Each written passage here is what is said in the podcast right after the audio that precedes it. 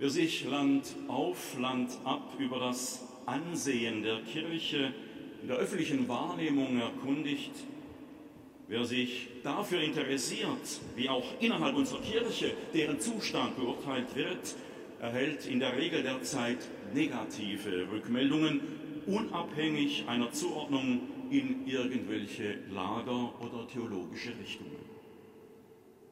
Manch einer mag ja nur noch das Gebet bzw. der Hilferuf einer Königin Esther bleiben. Wir hörten in der Lesung. Denk an uns, o oh Herr, offenbare dich in der Zeit unserer Not und gib mir Mut. Wir alle wissen um die Gründe und die Zusammenhänge, die zu dieser negativen Wahrnehmung geführt haben. Unsere Lösungsansätze werden in der breiten Öffentlichkeit zu wenig bis gar nicht wahrgenommen. Unsere Arbeit in Intervention und Prävention, in Aufarbeitung und Anerkennung des Leids stoßen nicht überall auf die Resonanz, die wir doch für uns erwarten würden. Irgendwie haben wir als Kirche und als Verantwortungsträger dieser Kirche ein grundlegendes Problem der Glaubwürdigkeit und nicht zuletzt wissen wir um die Schwierigkeit, die der Glaubensvermittlung und der Glaubensweitergabe und das ja schon über Jahrzehnte hinweg. Viele beklagen diesen Zustand von Kirche und wenn ich dies so manchen Äußerungen recht entnehme, wollen viele, die mit Kirche noch etwas am Hut haben, diesen Zustand doch auch verbessern. Die einen hoffen da auf Reformen, wie wir sie im synodalen Weg angehen und wie sie dort benannt sind. Andere wissen sich den römischen Maßgaben verpflichtet, die keine Spielräume erkennen lassen. Wir beklagen den Bedeutungsverlust von Kirche, das schwindende Ansehen, eine mangelnde Attraktivität der Institution aufgrund ihres Fehlverhaltens und ihrer Strukturen und so weiter. Die Ärgernisse und der Frust scheinen alle positiven Aspekte kirchlicher Arbeit komplett zu überdecken.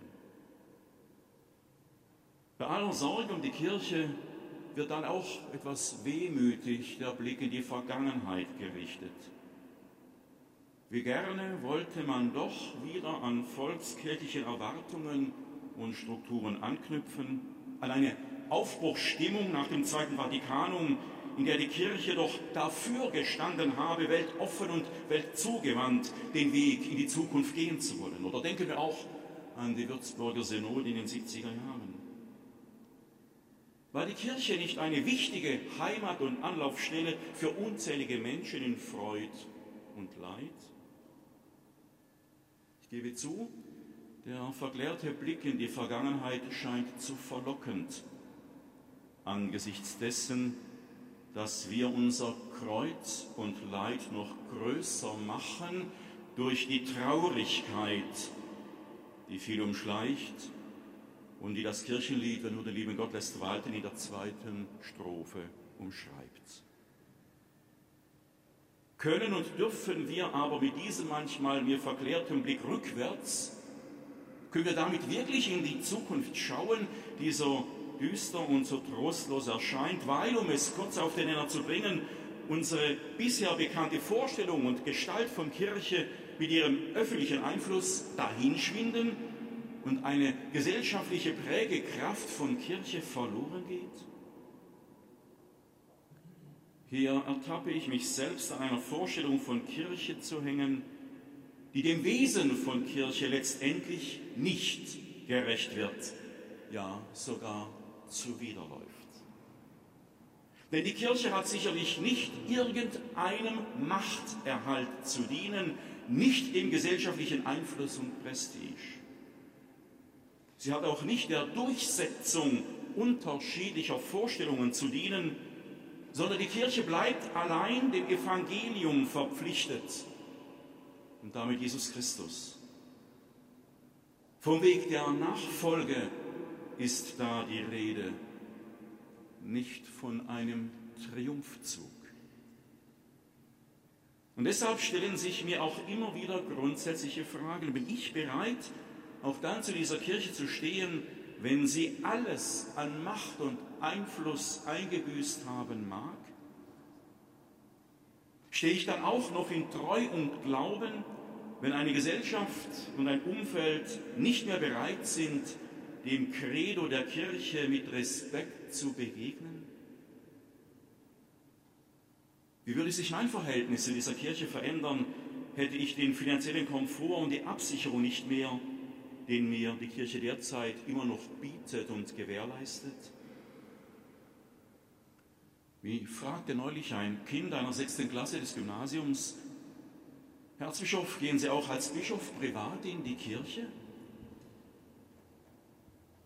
Als ob sich mein Glaube und mein Verhältnis zur Kirche nur am Dienstlichen festmachen ließe. Oder ganz anders gefragt, was muss mir alles genommen werden, dass wirklich wieder allein die Botschaft Jesu mein Denken und Handeln bestimmt, ohne gesellschaftspolitisches Taktieren, ohne Schielen nach Anerkennung und Einfluss? Dass diese Fragen nach einem Ideal von Kirche und einem gelebten Christsein sich im utopischen Bereich bewegen, ist für mich ebenso klar. Denn wir leben nun mal als Kirche, als Gemeinschaft von Glaubenden in einer Wirklichkeit, die uns zum Agieren zwingt. Wir haben uns als Kirche zu ganz konkreten gesellschaftlichen Fragen, zu politischen Umständen und zu den Fehlern unserer Vergangenheit zu verhalten, um der Botschaft Jesu um der Menschen willen. Aber die gestellten Fragen helfen mir doch immer wieder, den Blick für das Wesentliche, für den Wesentlichen, für Christus frei zu bekommen. Und hier sind wir ganz nah dran an dem, was uns heute das Evangelium mit auf den Weg gibt. Als letzter Satz der Perikope steht die goldene Regel. Alles, was ihr also von anderen erwartet, das tut auch ihnen. Darin besteht das Gesetz und die Propheten. Dem geht voraus, dass wir ähnlich einer Königin Esther auch unser ganzes Vertrauen in Gott setzen. Ja, Christus fordert uns geradezu auf, dass wir uns bei Gott in Erinnerung bringen, inständig und mit Nachdruck ihm in den Ohren liegen und das mit der Zusicherung, nicht nur gehört, sondern auch erhört zu werden. Habe ich es verlernt, im Spiel der unterschiedlichen Kräfte, der Erwartungen und Enttäuschungen und bei allen Auseinandersetzungen damit ernst zu machen? Was traue ich Christus wirklich noch zu? Vor wenigen Wochen wurde ich auf ein Zitat des kolumbianischen Philosophen Nicolas Gomez Davila, gestorben 1994, aufmerksam gemacht.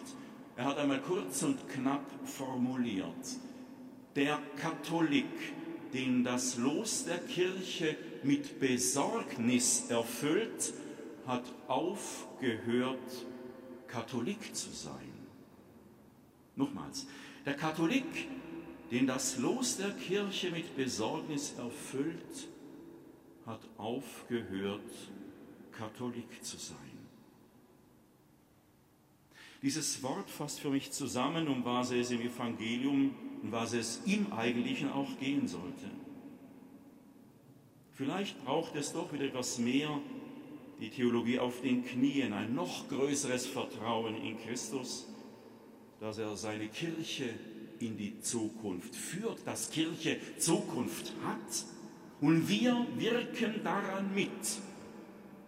Mit all unseren Defiziten, unseren Fehlern und Schwächen, aber auch mit unseren Talenten, mit unseren Fähigkeiten.